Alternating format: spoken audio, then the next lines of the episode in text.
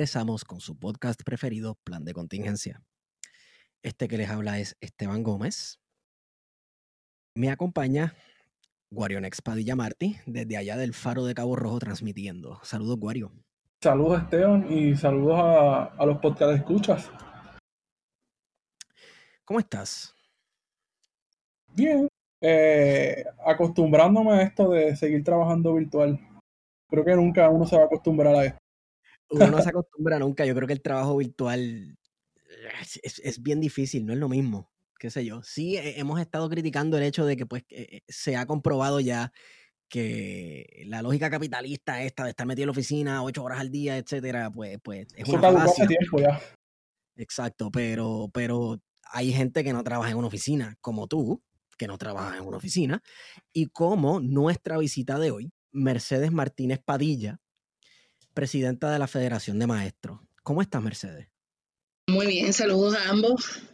Estamos aquí con mucho trabajo, igual que ustedes, ante lo que ha sido un inicio de semestre sumamente atropellado para la niñez de este país.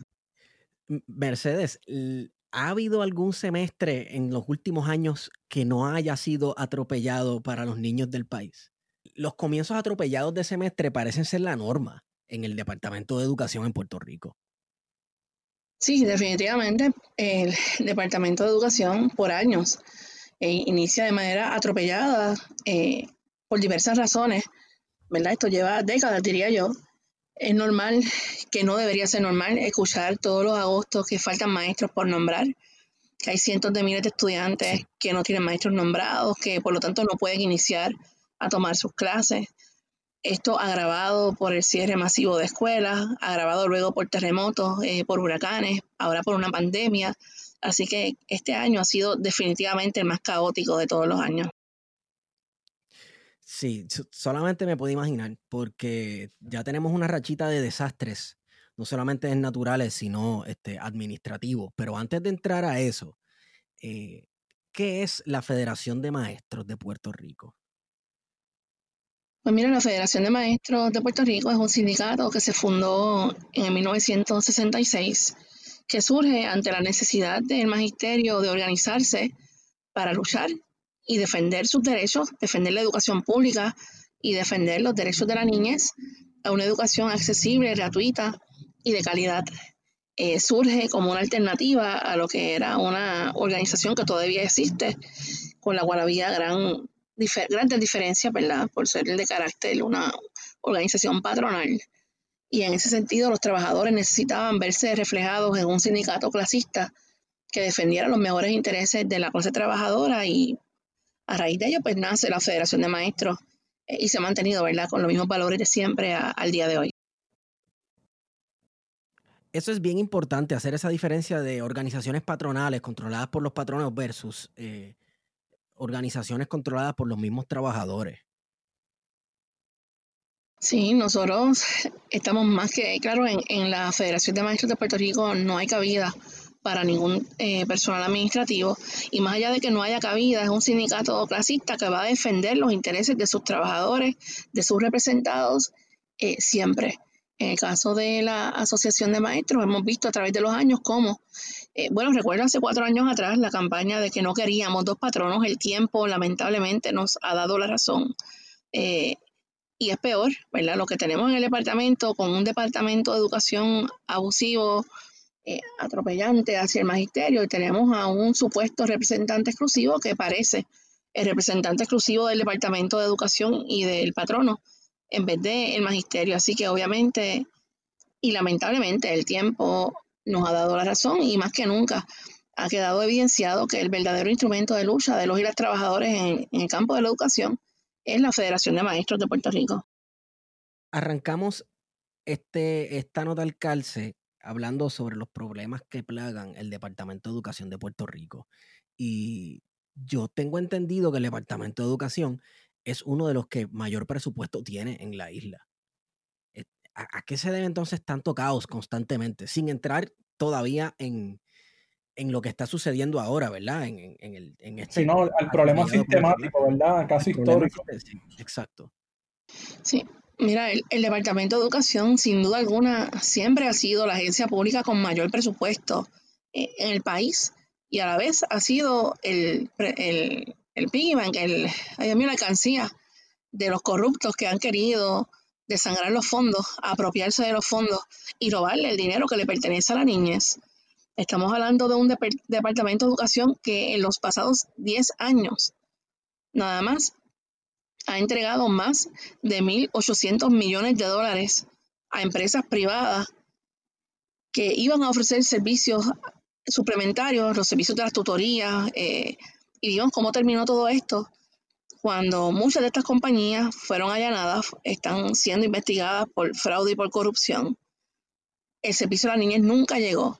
Y a pesar de que el presupuesto del departamento es el más grande de todas las agencias, el dinero no llega a la sala de clase, el dinero no llega a la maestra de la sala de clase, no llega al trabajador social, no llega a los niños y a las niñas, no llega para comprar los recursos que hacen falta, porque en algún momento se desvían los fondos para entregárselo a los contratos de los amigos de los amigos, y eso lo hemos visto por muchísimas administraciones eh, y las auditorías de la Oficina del Contralor están ahí, ¿verdad?, para evidenciarlo. Así que a pesar es irónico que a pesar de tener el presupuesto más grande de todas las agencias públicas en nuestro país, sea la agencia donde esos fondos no se ven. Eh, y es tan, tan irónico que ni siquiera uno va a una escuela pública y en muchas escuelas ni siquiera hay eh, papel de inodoro, no hay tizas, no hay materiales para los maestros educar, no hay libros. En fin, es un desastre porque los fondos se desvían y no llegan a donde tienen que llegar y para lo que fueron destinados. O sea que podemos decir que uno de los problemas sistemáticos principales del Departamento de Educación es, eh, por así decirlo, la contratología, el hecho de que se usa de piggy bank para que sea quien quiera un contratito para supuestamente suplir computadoras o tutorías o lo que sea, se lo lleve. Sí, definitivo.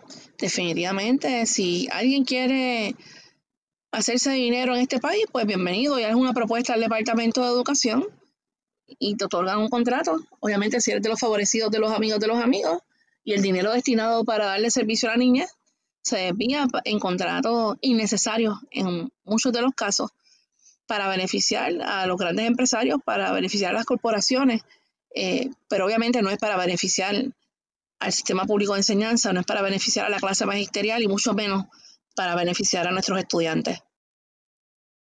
Eh, y esto es un problema que no solamente que solamente se ha, se ha dado con el Partido No Progresista, sino que también ha sido un problema que se ha dado con las administraciones del Partido Popular.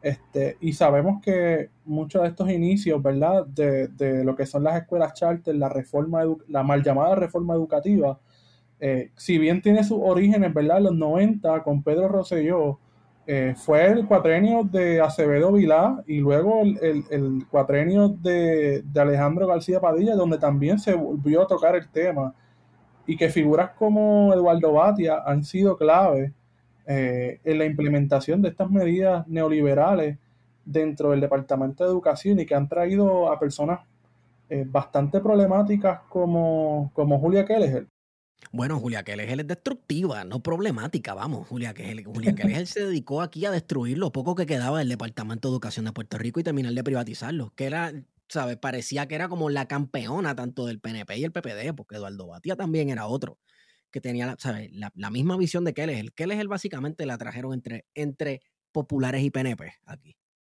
Pues mira, ambas administraciones que han gobernado en este país, tanto PPD como PNP, le ha fallado a la niñez. Ambas son responsables de la debacle que vive el magisterio y que vive el, sistema de educación pública. Bien, como señalaron, desde los años, casualmente, ¿verdad? Los dos secretarios acusados por corrupción han estado bajo las administraciones de padre e hijo, gobernador, ¿verdad? Pedro Rosselló y Ricardo Rosselló, eh, ambos secretarios de educación acusados.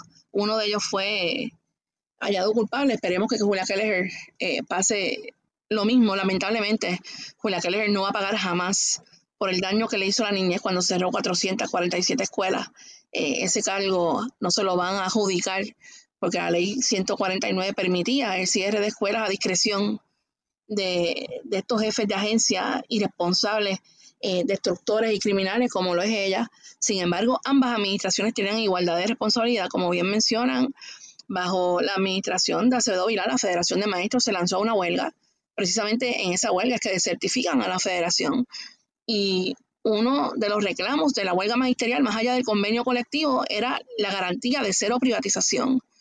Y nos habrán desertificado, pero esa victoria la obtuvimos a raíz de la lucha del magisterio combativo que se lanzó 10 días a la calle a defender la educación de este país.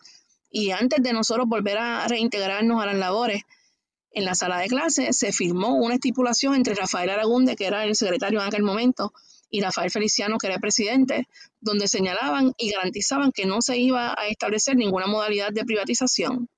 Luego, en el 2015, Eduardo Batia, bajo la administración de Alejandro García Padilla, somete el proyecto del Senado 1456, que no solamente promovía la privatización y la destrucción del sistema público, sino que fomentaba el cierre masivo de escuelas que inició bajo Rafael Román como secretario de Educación en esa administración. Inicia Rafael Román cerrando 120 escuelas y Julia Keller da el remate cerrando 447 adicionales.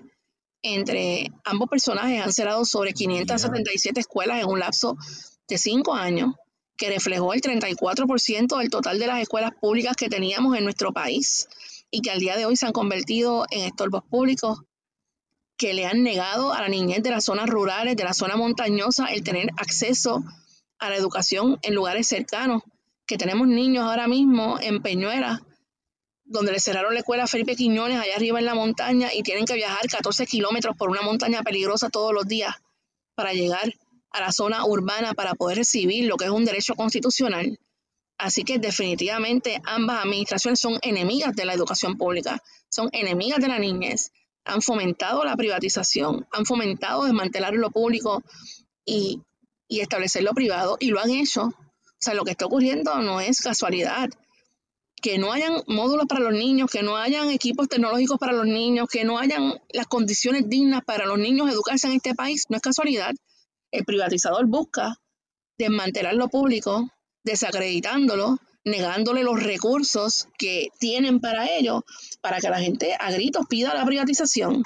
Obviamente, ante ello, la respuesta de la organización comunitaria, la respuesta que ha dado la federación con las comunidades y los grupos de Frente Amplio en defensa de la escuela pública ha sido eh, lo que ha frenado el que el día de hoy, a pesar de que la ley mal llamada reforma educativa, que de reforma no tiene nada, que permite privatizar el 10% de las escuelas, que en este momento serían 86 planteles, que al día de hoy solamente hayan dos escuelas en nuestro país, a dos años de aprobarse la, de aprobarse la ley, quiere decir que aquí el pueblo repudia la privatización del sistema de educación pública, que tenemos una unidad con nuestras comunidades escolares, con nuestras madres, padres, estudiantes y encargados, y que unidos lo demostramos en el 2018 cuando trataron de privatizar un montón de escuelas repudiadas por la comunidad y se le ha hecho el camino sumamente difícil en los pasados 20 años, ¿verdad? 25 años que llevan tratando y se le hará difícil si continúan impulsando esta agenda privatizadora porque la gente humilde, la gente trabajadora, las madres y los padres, los maestros y las maestras, estamos unidos,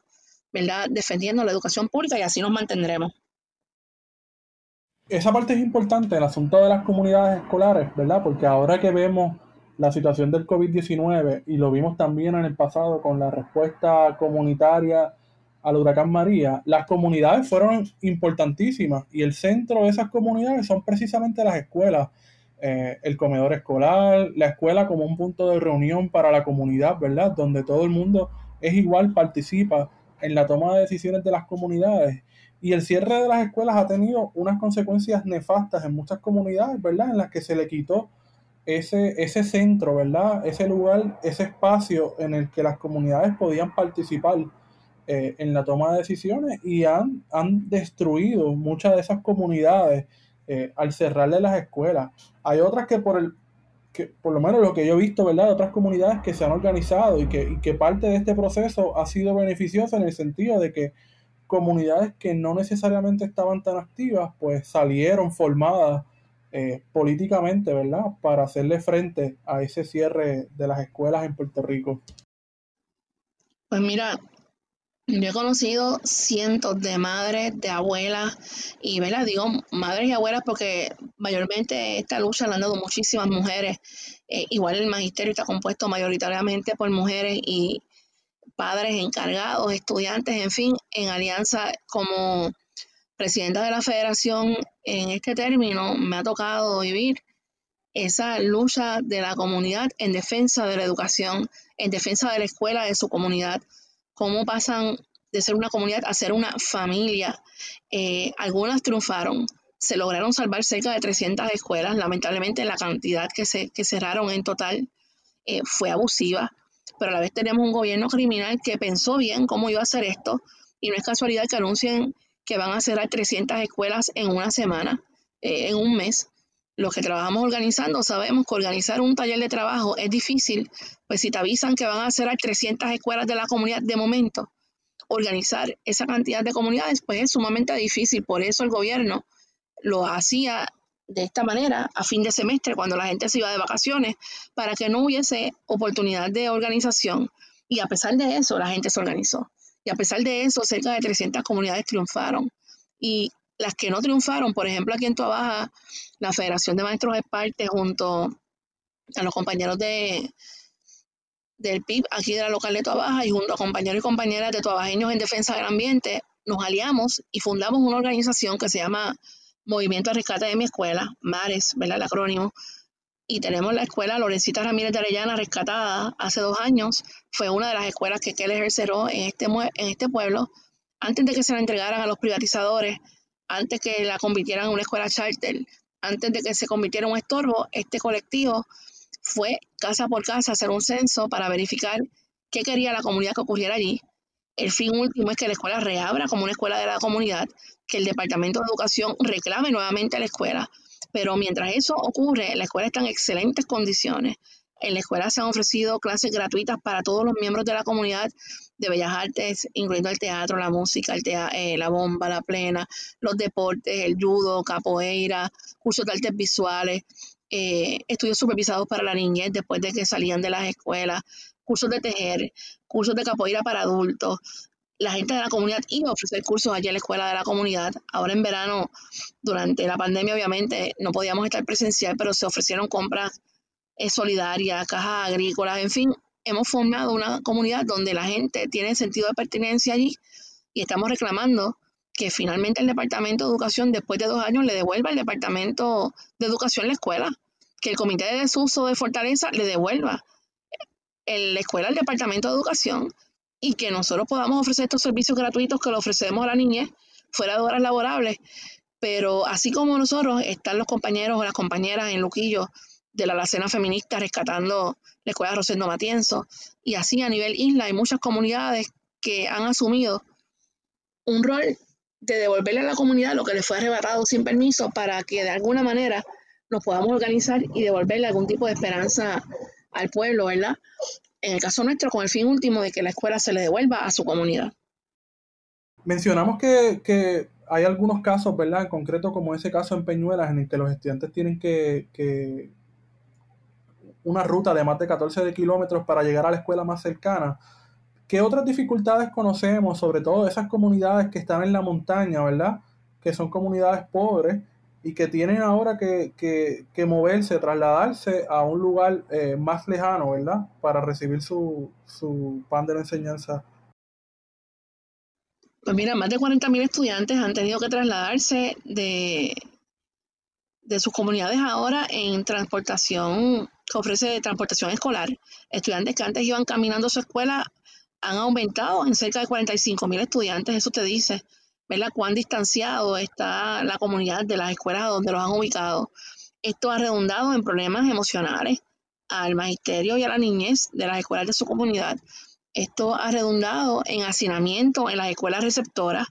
Aquí no se cierran escuelas para mejorar los sistemas educativos ni para mejorar las condiciones, todo lo contrario se cierran escuelas y se ubican a los estudiantes en otras escuelas receptoras donde asignan y aglomeran la cantidad de estudiantes por grupo a razón de 30 estudiantes o más. Cuando los estudios señalan que a menor cantidad de estudiantes, mayor individualización y mayor aprovechamiento, el Departamento de Educación con su agenda neoliberal en este país apunta a lo contrario, a la conglomeración, al hacinamiento, a la falta de ofrecer recursos, al distanciamiento físico de la niñez, a poder accesar a sus escuelas que fomenta a su vez la deserción escolar, los daños emocionales que le han causado a miles de familias en nuestro país tras estos cierres forzosos, atropellados. La gente no se sintió escuchada. Aquí hubo, se celebraron vistas públicas, protestas, manifestaciones, paros, eh, de cuánta cosa había por parte de las comunidades y muchas de ellas no fueron escuchadas. Todavía al día de hoy reclaman las escuelas de su comunidad. Nosotros en la federación yo recuerdo tantas escuelas. Nosotros luchamos junto a la escuela Hipólito Caldero en el barrio Palos Blancos, allá en Corozal. Era una de las pocas escuelas a nivel isla que tenían una clase de cuerda donde le enseñaban a todos los estudiantes de esa escuela elemental a tocar el cuatro puertorriqueño. Allí salían niños trovadores de esa escuela. Ellos tenían una alianza con la Reserva Natural, el Bosque Estatal Montechoca, donde todos los veranos le ofrecían un campamento de verano gratuito a la niñez con este bosque, en alianza, ¿verdad? Y en amor por la naturaleza de todo lo que se podía hacer. Y propusieron que fueran ellos los estudiantes que le darían eh, la matrícula a la escuela agroecológica del mismo pueblo de Corozal. Eh, lamentablemente esto no fue así. Esta escuela fue desmantelada.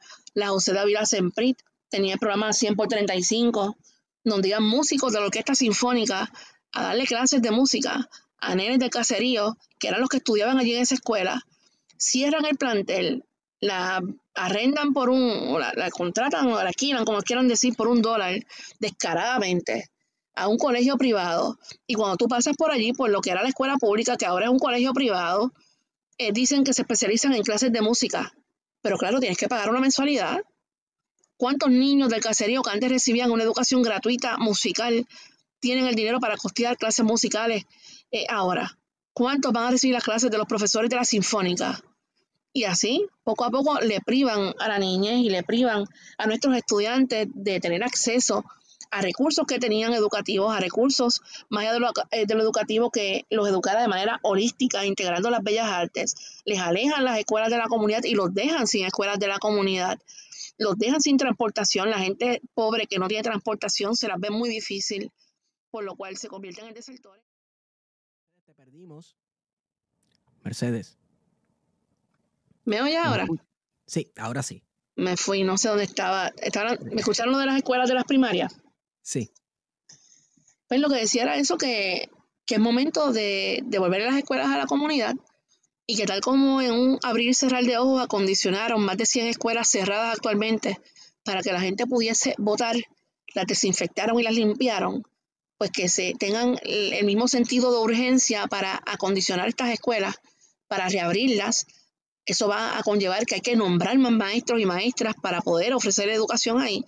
Y que cuando los casos de COVID y el contagio o el porciento de positividad baje, la niñez tenga una escuela cercana a su comunidad donde regresar en grupos pequeños que garantice no solamente el distanciamiento físico, sino que garantice que el proceso de enseñanza-aprendizaje sea individualizado y que vuelvan a tener las escuelas que este gobierno o estos gobiernos le han arrebatado. Mercedes, te pregunto, ¿cómo se ha exacerbado esta problemática en el contexto de la pandemia que llevamos en lockdown desde mayo, si no me equivoco? Mira, las situaciones se han exacerbado no meramente por la pandemia. Recordemos los huracanes Irma y María en el 2017, donde las escuelas estuvieron cerradas de septiembre, muchas hasta enero, donde estuviesen, estuvieron los estudiantes sin el derecho a la educación por más de tres meses. Luego los terremotos en enero de este año, donde los estudiantes del área suroeste particularmente jamás han vuelto a pisar una escuela desde diciembre del año pasado.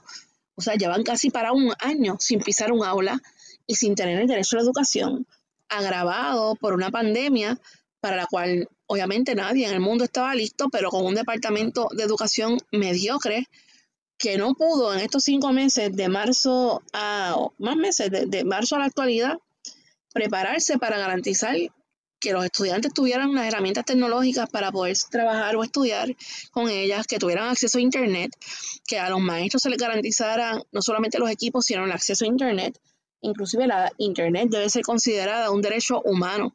La Internet banda ancha que Prepanet puede ofrecer gratuitamente a la gente en este país que está en esta situación. Así que se ha agravado cuando el secretario de Educación dice, hace una semana dijo de su boca de comer, que no han podido contactar a más de 80.000 estudiantes. que 100.000 estudiantes no tienen obviamente equipos tecnológicos o internet y esos 100.000 estudiantes eligieron módulos. O sea que 180.000 estudiantes que componen el 64% del total de estudiantes están siendo discriminados por el Departamento de Educación. No están recibiendo su derecho a la educación. El que no le den los módulos para que ellos tan siquiera puedan leerlos eh, no resolvería tampoco el problema, ¿verdad? Pero es discriminatorio.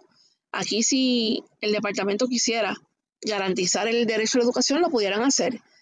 Y solamente 100.000 estudiantes se están conectando vía Teams o la plataforma, porque o tienen los recursos o tienen la accesibilidad a Internet, pero esto representa apenas un 36% del total de la matrícula del Departamento de Educación, o sea que el departamento está violentando crasamente el derecho a la educación de más del 64% del estudiantado y al día de hoy solamente le han entregado las computadoras a cerca de 88 mil estudiantes, queriendo esto decir que cerca de 190 mil estudiantes o un poquito menos eh, no han recibido aún los equipos tecnológicos y están en sus casas sin los mismos recursos, sin maestros que los atiendan, porque el departamento pretende sobrecargar de trabajo al magisterio, explotar laboralmente al magisterio y pretenden que de lunes a jueves se conecten por Teams de 8 a 1 y que los viernes contacten a la mitad de la matrícula que no tiene Teams, llamando por teléfono uno a uno a todos esos estudiantes para ofrecer algún tipo de educación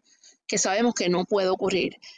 En vez de nombrar maestros para trabajar directamente con los estudiantes que estén bajo módulo, ya que ellos no pudieron garantizarles las herramientas, tampoco en eso han podido, han podido eh, trabajar teniendo asignado 581 millones de fondos Restart desde el 2017 y 349 millones del CARES Act en la actualidad. O sea que no hay excusa alguna para que al día de hoy haya más de 180 mil estudiantes a quienes el departamento le esté violentando su derecho a la educación. O sea que el departamento de educación no está cumpliendo con lo más mínimo como, como el departamento como autoridad, ¿verdad? Que está designada para ofrecer la educación en Puerto Rico. Y no lo está haciendo no, no desde el COVID, sino desde los terremotos. El departamento le ha fallado crasamente a la niñez, ni siquiera desde los terremotos, desde los huracanes. Tenemos ingenieros que fueron a inspeccionar las escuelas que al día de hoy no han sido reparadas. Tenemos escuelas con edificios clausurados, con salones clausurados. Tenemos escuelas, en Huánica no hay ninguna escuela para que la niñez regrese. En Huánica todas las escuelas fueron declaradas no aptas y al día de hoy en tantos meses no han podido construir una escuela. Al día de hoy no han podido reparar las escuelas desde los terremotos, como tú bien mencionas, para llevarlas a la sismoresistencia, para trabajar con los planes de mitigación de los ingenieros estructurales. Al día hoy no se ha hecho absolutamente nada. Eh, nada, estamos en un gobierno que no trabaja con la estructura, que tiene mayor presupuesto del país y que no lo invierte, que le cancelaron las compras a los directores del semestre pasado, por lo tanto, las tintas, los papeles que estaban esperando para imprimir precisamente lo que hiciera falta, no lo pueden hacer en muchas escuelas, que redujeron los presupuestos de muchas de estas escuelas también, que entonces los estudiantes están totalmente rezagados y el departamento le está violentando el derecho a la educación a estos estudiantes a quienes no le está garantizando ningún tipo de accesibilidad al material educativo ni a un maestro teniendo los recursos, yo no entiendo, bueno, sí entiendo, ¿verdad? Porque son todos iguales, pero ¿cómo es posible que este señor Eligio Hernández siga al mando de la agencia y que la gobernadora siga mirando para la luna, ¿verdad? Porque el departamento tiene una responsabilidad, pero la primera mandataria tiene otra. ¿Cómo es posible que esta señora no se exprese sobre lo que está ocurriendo en el Departamento de Educación? ¿Cómo es posible que esta señora tenga la osadía de mantenerse silente mientras violentan crasamente el derecho a la educación, mientras explotan laboralmente el magisterio, mientras los sobrecargan de trabajo, las maestras se están enfermando, mientras las están acosando laboralmente y aquí el gobierno está totalmente silente. Hoy va a haber un debate a la gobernación y sería buenísimo emplazar públicamente a todos los que quieran dirigir este país en cuál es su agenda hacia el Departamento de Educación y el que quiera dirigir este país, lo primero que tienen que hacer es firmar y poner por escrito su compromiso a derogar la ley 85, la mal llamada reforma educativa que desmantela el sistema público, que permite la privatización, que permite el cierre, que permite el hacinamiento. Así que cualquiera que quiera gobernar, lo primero que tiene que hacer es comprometerse para eso. Y eso está por verse, obviamente. Eh, Oka, un, un, detalle, quiero detenerme en un detalle aquí, porque estamos hablando de la disponibilidad de los recursos para que los niños estudien, ¿verdad? Y para que los maestros puedan llevar a cabo su trabajo, ¿verdad? En el magisterio. Em, no a todos los niños se le dio computadora, ¿no? No hay computadoras para que los niños tomen clase por internet. La cosa es que cómo tú vas a exigirle a los niños o a ponerle una de las opciones que sea por internet las clases cuando tú no puedes garantizarle internet a todos los niños de Puerto Rico. Nosotros ahora mismo, grabando este podcast, se nos ha ido la señal unas cuantas veces, no sé si lo han notado. ¿Tú te imaginas una persona que vive en un lugar donde apenas haya señal de, teléfono para que el nene se conecte con el celular? O, o ve tú a saber que no, que no llegue el servicio de internet. ¿Cómo ese muchachito va a estudiar? O esa que tiene más de un niño en esa casa, imagínate. Exacto. Mira, ahora mismo el gobierno de Puerto Rico tiene la forma de proveerle el internet a todas las familias, a todas, y es Prepanet. Prepanet tiene la capacidad de llegar a todas las familias en este país, pero ellos no quieren hablar de eso, ellos no quieren garantizarlo. Si ellos quisieran hacerlo, lo pudieran hacer. La capacidad Prepanet la tiene de llegar a todas las casas de este país. Y la Internet debería ser considerada un derecho humano. Hay una campaña en Estados Unidos que la promueve un grupo que se llama Media Justice, que es una campaña que se llama Right to Connect. Y ellos han logrado un montón de cosas. Ahora mismo hay muchas comunidades donde la internet o la señal no llegaba. Ellos han ido en guaguas escolares para llegar a ofrecerle wifi a la comunidad. Hay reservas indígenas donde han, han conseguido que le garanticen gratuitamente eh, un, un, montón, no sé, en giga o mega, no sé nada de eso, cómo es que se menciona, pero la cantidad necesaria para poderle garantizar a la comunidad. O sea, aquí no hay voluntad, no ha habido la voluntad, porque si lo hubiese hace rato, se estuviese proveyendo esto no solamente a la niñez, a los maestros y a las maestras que están pagando este servicio de su bolsillo, porque si los maestros y las maestras no pagan su internet de su bolsillo en sus hogares mientras dan sus clases, no hubiese ningún tipo de educación. Ninguno, porque el departamento no lo está costeando, lo está costeando el magisterio. Y entonces lo costean, pero los niños no tienen las herramientas tecnológicas ni tienen internet, pues por eso es que es discriminatorio. Por eso es que el departamento discrimina, porque algunos, los que tengan los recursos, pues podrán conectarse. Y nos alegra por ellos, pero... ¿Me escuchan ahora? ¿Estás ahí? Sí. Sí, los oigo. ¿Me oyen? Sí, ahora sí. Sí que tengo problemas de señal, hablando de la señal, perdonen. Pero le, les decía que... No se preocupe. Que la federación como parte de la mesa social estamos ahora mismo analizando en el colectivo eh, qué vamos a hacer legalmente porque se pueden hacer. Se pueden tomar iniciativas legales contra el Departamento de Educación por esta violación crasa que está cometiendo contra la niñez. Se van a realizar unas orientaciones a nivel isla hacia las familias que están atravesando esta situación. Vamos a estar yendo a diferentes lugares que van a ser anunciados la próxima semana porque algo tenemos que hacer eh, estamos denunciando, estamos proponiendo, pero tenemos que continuar hasta que todos los niños de este país tengan los recursos, tengan las herramientas y todo el magisterio en este país tenga las herramientas. Así que obviamente nos queda muchísimo camino por recorrer para lograr que haya equidad y que haya garantía de este derecho a la educación para todo el pueblo el Departamento de Educación no había hecho un contrato con Microsoft. ¿De qué se trataba ese contrato entonces? Si no era para suplir computadoras o qué, o sistemas de información. Mira, asumo que, el contrato de Microsoft al que te refieres eh, debe ser tal vez el de Microsoft Teams, que es el que están usando ahora, es la plataforma digital que el departamento ha seleccionado para ofrecer las clases virtuales. Una plataforma que está teniendo muchos problemas. Hoy mismo le inhabilitaron unos botones eh, pues porque no es meramente que haya un contrato para proveer la herramienta, sino que no ha habido talleres de adiestramiento o de capacitación para el magisterio para usar estas herramientas. Nosotros hicimos un censo que reveló que más del 88% del magisterio no estaba capacitado para dar clases en aulas virtuales, que no habían tenido la experiencia y obviamente no han tenido la formación. Y la sobrecarga de trabajo es la orden del día, sí, y máxime si no dominan esta plataforma. Así que ese contrato con Microsoft a través de la plataforma de Teams ha resultado un dolor de cabeza en muchos casos, maestros que no, no conocen el funcionamiento de, de, la plataforma, porque obviamente no han sido adiestrados ni capacitados para ello y el Departamento de Educación prefirió darle millones de dólares a la compañía de la ex secretaria de Educación o de Piñeiro para ofrecer estos supuestos talleres genéricos donde pueden entrar 5.000 maestros de momento, que no hay nada de contacto personal para aclarar dudas, en vez de otorgarle los mismos millones o inyectar los millones al departamento para que se contraten los puestos de maestros en tecnología que antes los teníamos y que cada escuela cuente con un especialista en tecnología que se dedique a capacitar a su facultad y a ayudar a su facultad y que hayan adiestramientos consecutivos con su facultad para que esto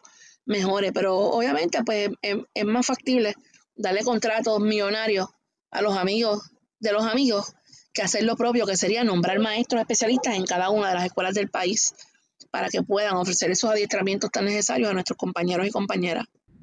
Entonces, quiere decir que durante todo este proceso de la pandemia, que en algún momento siento yo que el Departamento de Educación eh, retiró eh, su responsabilidad ministerial de ofrecer educación y dijo, vamos a, vamos a dejar el semestre hasta aquí. En ese, en ese interín, ¿verdad?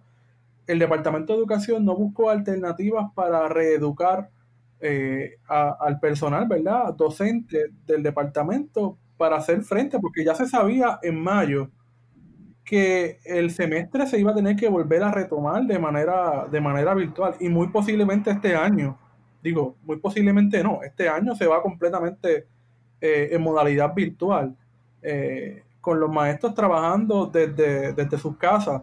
Eh, y entonces no ha ocurrido ese proceso de adiestramiento más allá de un adiestramiento general. Mira, como tú bien dices, el Departamento de Educación cerró temprano el semestre, lo cerró en mayo, precisamente por la crisis educativa que había, porque no, no había proceso de enseñanza-aprendizaje cuando estabas dejando atrás a cientos de miles de estudiantes. Y de mayo a junio pasó un mes desde que ellos cerraron, eh, o desde que cerraron el semestre, ¿verdad? Debo decir, para que pudiesen capacitar a los maestros en ese mes y no lo hicieron. No lo hicieron. Los maestros los tenían en trabajos administrativos y en talleres que no eran relevantes a la capacitación que necesitaban, a darle práctica, manos a la obra, como dicen por ahí. Eh, por el contrario, los, los tuvieron en reuniones inservibles, interminables, todos esos días en trabajo administrativo, en vez de prepararlos para lo que venía este nuevo semestre. Ni en eso pudo trabajar y, y no hay excusa. O sea, la Federación de Maestros, junto al Frente Amplio, le envió y la mesa social le enviamos al secretario desde marzo propuestas de cómo trabajar la situación, este, de todo, o sea, las propuestas concretas de cómo trabajar la situación, poniéndonos a su disposición de reunirnos para trabajar con un grupo de maestros y maestras. Mira, el día de hoy nada, nada, ninguna respuesta. Le escribimos a él, le escribimos a la gobernadora, le escribimos a, a los presidentes de Cámara y Senado, le escribimos a los presidentes de las comisiones de educación en Cámara y Senado y al día de hoy absolutamente nada. Bueno, es que tenemos unas administraciones que han, ¿sabes? No apuestan a invertir en el sistema de educación de este país, sino que prefieren entonces usar este, pues la, contratología, o sea, el, el, método privado, no necesariamente con la ideología esta de que lo privado es mejor. Yo creo que esto es meramente que están usando el sistema de educación como un esquema de enriquecimiento. Sí, definitivamente lo están usando y el mejor ejemplo lo hemos visto este, ahora, ayer, ayer hoy mismo fue que salió la noticia, cuando dicen que no hay dinero para equipos, por eso no han llegado, no hay dinero para los módulos y los mandan a hacer en Colombia, sin embargo, hubo dinero para entregar 878 bares educativos en verano para desangrar el presupuesto del departamento y entregárselo a colegios privados para que se lucren eh, del mismo. Y hoy anuncian que van a establecer dos escuelas charter, que son dos colegios privados que ya existen, que nunca han sido escuelas públicas, que no es otra cosa que regalarle el presupuesto del departamento, pagarle el personal que va a laborar el colegio privado, pagarle por estudiante que se matricule en esos colegios privados eh, y obviamente disminuir la matrícula en el departamento, fomentando que la gente se vaya del departamento para estos colegios que van a ser sufragados con fondos públicos eh, de manera ilegal a todas luces, el tribunal determina que no, pero nosotros, y más allá de ilegal, inmoral. Es una inmoralidad que en estos momentos donde los niños y los maestros están sufriendo tanto y hayan excusas para todo, para no poder ofrecer una educación de calidad, sin embargo, no hay excusa para entregar vales, no hay excusas para privatizar. Por ese compromiso de quienes van a gobernar tiene que estar ahí, de que van a derogar la ley 85 y la gente tiene que saber eh, a quién van a elegir. Y más allá de eso, las comunidades nos tenemos que organizar. Las comunidades tienen que organizarse para defender el sistema público de enseñanza. Tendremos ¿verdad? que volver a las calles, aunque sea en distanciamiento, de manera segura, pero es inaceptable lo que está ocurriendo en este país con el sistema público de enseñanza.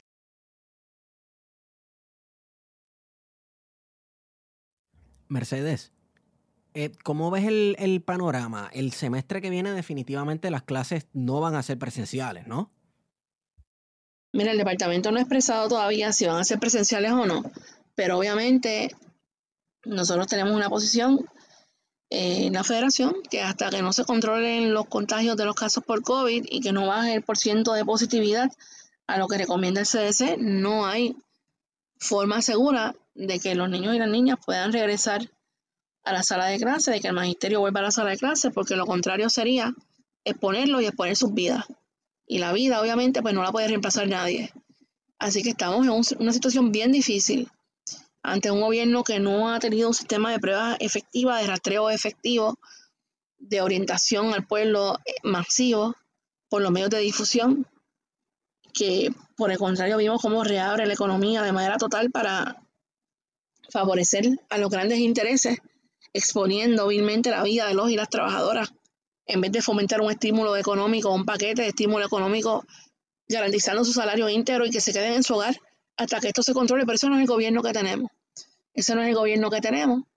Y ante esta situación donde ni siquiera hay un, un sistema de rastreo específico para las escuelas, no hay un sistema de rastreo escolar, no hay nada, pues es bien improbable que la niña pueda regresar el semestre que viene si esto no se controla. Así que el panorama, no hay condiciones para regresar presencial claro. a, las escuelas, que la vida hay que salvaguardarla sobre todas las cosas, que nada va a sustituir lo presencial, que jamás lo virtual se compara a lo presencial y que si algo ha demostrado la pandemia es la necesidad física de, de, de las clases, ¿verdad?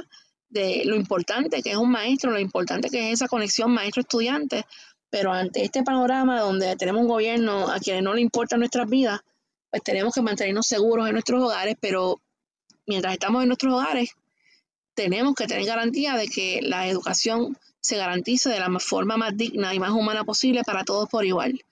Y en ese sentido tendremos que salir a las calles, aunque sea en distanciamiento, aunque sea tomando todas las medidas, pero tendremos que seguir luchando y ese es el compromiso en el caso de la federación hasta que las condiciones sean lo más dignas posible en este proceso y en esta pandemia para toda la población estudiantil y para todo el magisterio. ¿Cómo has visto que se han afectado los estudiantes? El estado emocional de los estudiantes. Eh, no sé si están muy receptivos en las clases, porque eh, tener clases presenciales y de momento cambiar a virtual, eh, yo creo que es bien chocante para los estudiantes. Y entonces un estudiante que está desde su casa, que muchas veces estos estudiantes no están, no viven en las mejores condiciones muchas veces estos estudiantes, la escuela es el escape de ellos, el refugio de ellos. Eh, ¿cómo, ha visto que se han afectado los estudiantes como maestra? Mira, la situación para la niñez es tétrica. Obviamente, para los niños de nivel elemental, los niños de nivel preescolar, de preescolar a, a tercer grado particularmente, la educación virtual es bien difícil. Es casi imposible. Eh, pues obviamente son niños, tienen que estar en movimiento, el de su, etapa de desarrollo motor eh, está siendo vilmente afectada. Estamos hablando de la población con diversidad funcional, para quien en su gran mayoría los niños de salón a tiempo completo, para muchos de, de esos estudiantes, la educación virtual no sirve, no funciona. Y entonces están bien drenados, están bien frustrados, sin contar con que desde marzo el Departamento de Educación no le está ofreciendo terapias a la población con diversidad funcional. De que llevamos desde marzo con niños que están en un estado de regresión total porque no reciben sus servicios terapéuticos. Tenemos a los niños y a las niñas bien drenados porque no dominan muchos de ellos, porque no tienen la tecnología. Tenemos muchos niños de padres trabajadores o madres trabajadoras que están con abuelitos o abuelitas tratando de trabajar un módulo que no entienden porque no tienen a un educador que le esté enseñando durante el proceso ni disponible para responderle eh, sus dudas porque el departamento no ha contratado a maestros para ello, a pesar de que lo hemos fomentado. El estado anímico está bien difícil, obviamente de los niños que no tienen acceso a la educación. Los niños que han tenido acceso a la educación, que tienen los recursos, pues están teniendo otro tipo de experiencia, son la minoría, ¿verdad? Yo te puedo hablar de mi caso como madre. Yo soy madre de un niño de escuela pública quien tiene el privilegio de tener acceso a Internet y ya vemos que es intermitente, ¿verdad? Pero dentro de todo tiene el acceso a Internet, se conecta con sus maestros todos los días. Pero como él está en una escuela especializada en bellas artes y en mi casa no hay espacio para que él pueda bailar, pues a la media mañana tengo que salir volando con él 10 minutos, atragantándose la merienda, para poderlo llevar precisamente a la escuela que rescatamos, que hay un teatro, para que pueda coger sus clases de ballet de cierta hora hasta que terminen todos los días y es un caos de, aquí para allá moviéndose, pues, pues, obviamente tenemos que hacerlo ante la situación. Pero dentro de todo, con los problemas con internet, con que se desconecta, con que, pues imagínate la danza, danza moderna, todo lo que él coge. En caso de mi hijo en particular, pues es muy difícil hacerlo de manera virtual, pero los maestros y las maestras están haciendo literalmente de tripas corazones para llegar a nuestros estudiantes, para ofrecerle el derecho a la educación se las han ingeniado para a través de Zoom o la plataforma que sea, poderse grabar y que los niños no solamente estén sentados como unos robots en la computadora, sino que de manera holística se les garantiza el derecho a la educación. Y esto pudiese ser posible para toda la población si el departamento garantiza los equipos tecnológicos y el acceso a Internet para todos, igual para el magisterio. Bueno, con la cantidad de dinero que tiene el departamento disponible, me parece que no es descabellado pensar que puede haber una computadora para cada niño. Un aparatito que para que el nene estudie, para cada uno. Porque vamos, no estamos hablando de que el departamento le va a dar una Mac de 3 mil pesos a cada estudiante. Este, y con, con, los millones que yo veo que se invierte en compañías de tutoría y en esto y lo otro, yo creo que, vamos, se puede conseguir equipo para cada niño no solamente se puede conseguir ahora, es que el Departamento de Educación ha tenido años para poderlo haber entregado. Estamos hablando de una agencia que en los pasados 10 años entregó 1.600 millones de dólares. 1.600 millones de dólares a compañías privadas. ¿Cuántas computadoras pudieron haber comprado con esos 1.600 millones? ¿Cuántas? En estos años. Día 3, sí. O sea, el Departamento de Educación no lo ha hecho porque no lo ha querido, porque el presupuesto siempre ha estado todos los años han tenido el presupuesto estatal y federal para poder garantizar estas condiciones. E, esto se me parece a los mismos esquemas que se hace con transporte marítimo y otras agencias del país, que básicamente se les deja descomponerse para entonces ir privatizándolo poco a poco o si no dar un, golpe, una estocada final. Y me parece que la reforma, la mal llamada, bueno, la deforma educativa, fue un intento de estocada mortal o golpe final al sistema de educación para entonces ya al final buscar la excusa para privatizarlo completamente. ¿Qué opinas? Sí, la, mal, la mal llamada reforma educativa tiene la clara intención de privatizar y desmantelar la educación pública del país. Lo trató de implementar Eduardo Batia en el 2015 y lo implementó finalmente eh, Abel Nazario, entre todas las personas. Abel Nazario, bajo su presidencia ahora en esta administración, con el aval de Ricardo Rosselló y de Julia Kelleher. Eh, y la legislatura, obviamente, que la aprobó, que contó con votos de ambos partidos mayoritarios, tanto PNP como PPD. Eh, y su fin ha sido claro desde un inicio. Ellos quieren privatizar. Ellos quieren favorecer a los amigos de los amigos.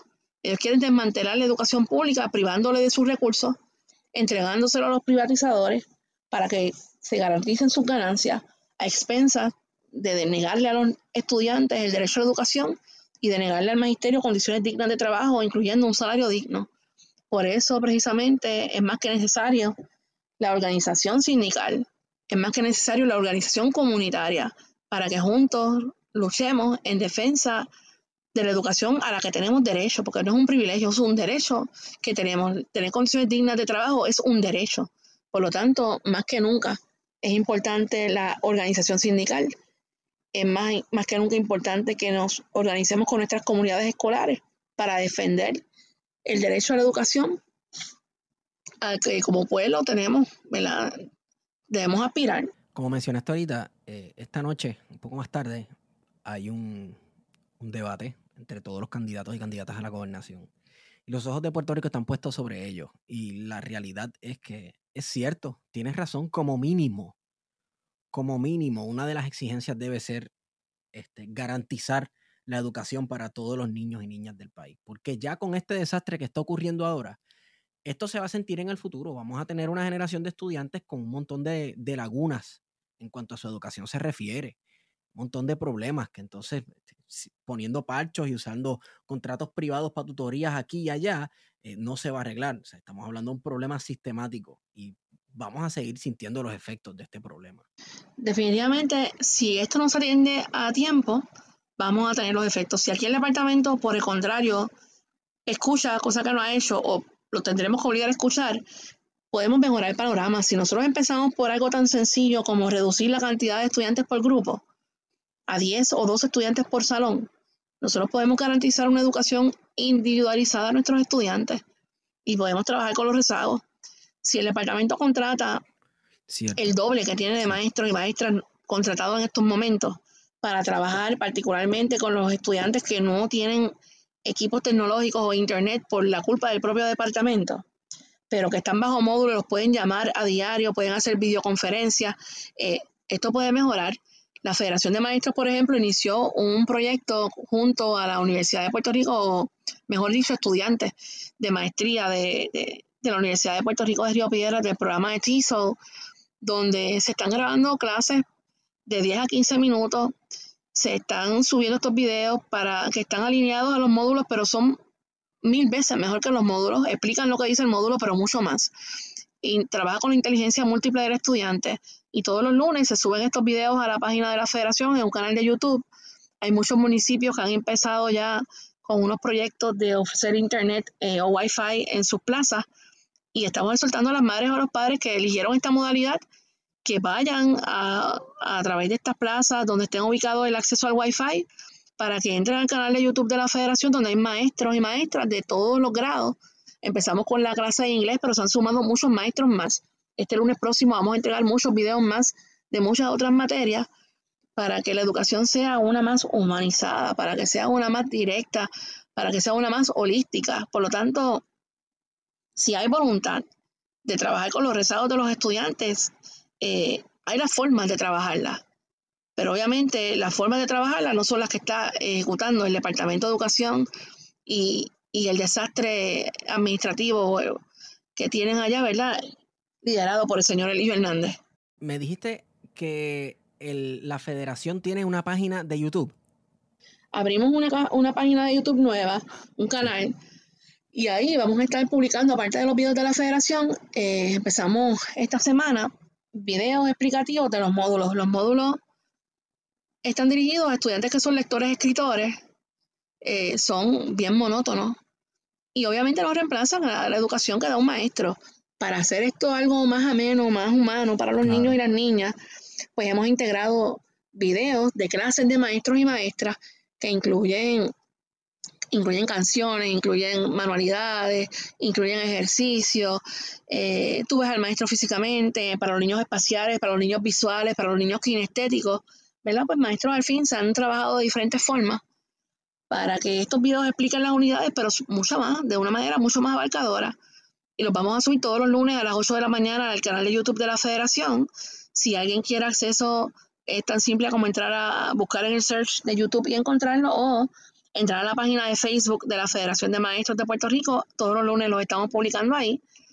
Eh, también nos pueden llamar al 766-1818 y con mucho gusto le podemos enviar los enlaces para que los reciban.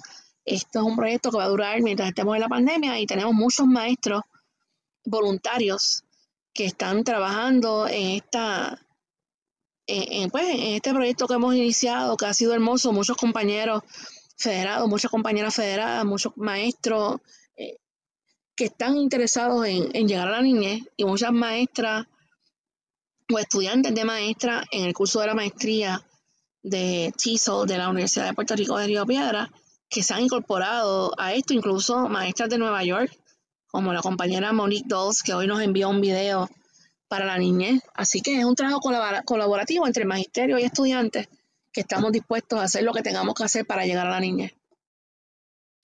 Mercedes, queremos agradecerte primero que todo por la labor que has hecho desde la Federación de Maestros por defender a nuestros niños y niñas y también por defender a los maestros y maestras. Bueno, a las maestras y maestros de Puerto Rico, porque vamos a ser realistas, el magisterio en Puerto Rico se ha sustentado, la columna vertebral han sido las mujeres. Este, la figura histórica aquí que ha representado el magisterio en Puerto Rico ha sido la mujer, con todo y que pues, pues en el pasado hayan presidido hombres la Federación de Maestros de Puerto Rico, eh, las maestras pues han sido las más importantes en esta lucha histórica en Puerto Rico. Así que gracias. Sí, definitivamente que el magisterio tiene rostro de mujer, definitivamente más del 85% de, de la composición de las educadoras, ¿verdad? En nuestro país, en el sistema público, son, son mujeres. Eh, ¿verdad? Muchas gracias por, tus palabras, pero mi trabajo es el reflejo de un trabajo colectivo donde yo tengo un gran equipo de trabajo, unas compañeras y unos compañeros eh, sumamente comprometidos con la educación pública de este país. Muchas madres, yo me siento privilegiada de tener la posición de presidenta de la federación porque he conocido demasiada gente hermosa, demasiada gente humilde, demasiadas de muchas abuelas, madres, estudiantes que nos dan lecciones a diario de, lo que debemos aspirar como país, ¿verdad? Como proyecto de país. Así que, por lo menos de mi parte, como presidenta de la federación, de parte del comité ejecutivo, el pueblo sabe que vamos a hacer lo que tengamos que hacer para no solamente denunciar, pero para lograr eh, lo que merece este pueblo, lo que merecen los hijos de la clase trabajadora y las hijas de la clase trabajadora, que es el derecho a la educación, a la salud, a la vivienda, a una vida plena, eh, al disfrute, ¿verdad? A trabajar para vivir y no para sobrevivir. Así que la federación y la educación es parte de, de un sistema mucho más completo, de algo que trasciende lo gremial, que es la lucha por el país a que, al que todos merecemos y en eso estamos sumamente comprometidos.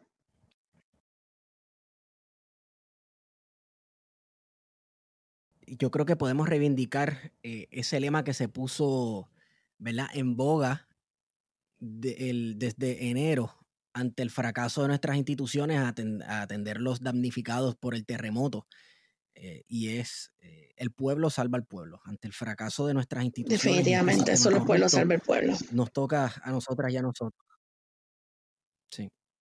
Siempre. Eh, bueno, gracias nuevamente y ustedes representan al país, las maestras y maestros, representan a nuestros niños y nos representan a nosotros. Gracias y me pueden conseguir en Estigón por Twitter. A Guario lo consiguen por Guario Candanga. Mercedes, eh, ¿Tienes algún, alguna otra forma de contactarte por redes o, cualquier persona que necesite información o ayuda de la Federación de Maestros de Puerto Rico? Sí, por Twitter tenemos nuestra página de la Federación, es FMPR Lucha en Twitter. Y obviamente me pueden escribir a mi email también. Mi email es mercedesmartinez452 gmail.com. Ahí me pueden escribir en confianza. Y con esa hemos sido con ustedes, plan de contingencia.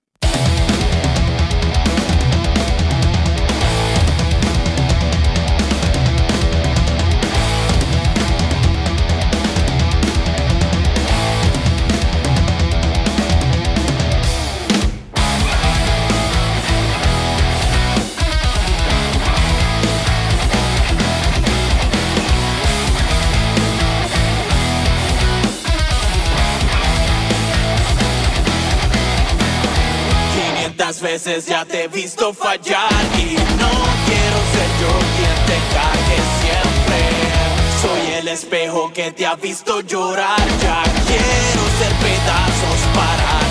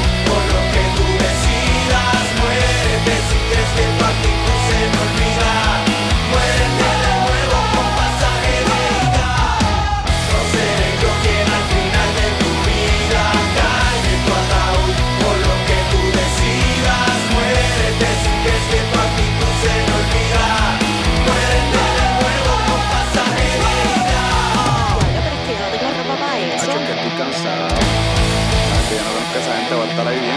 No tengo.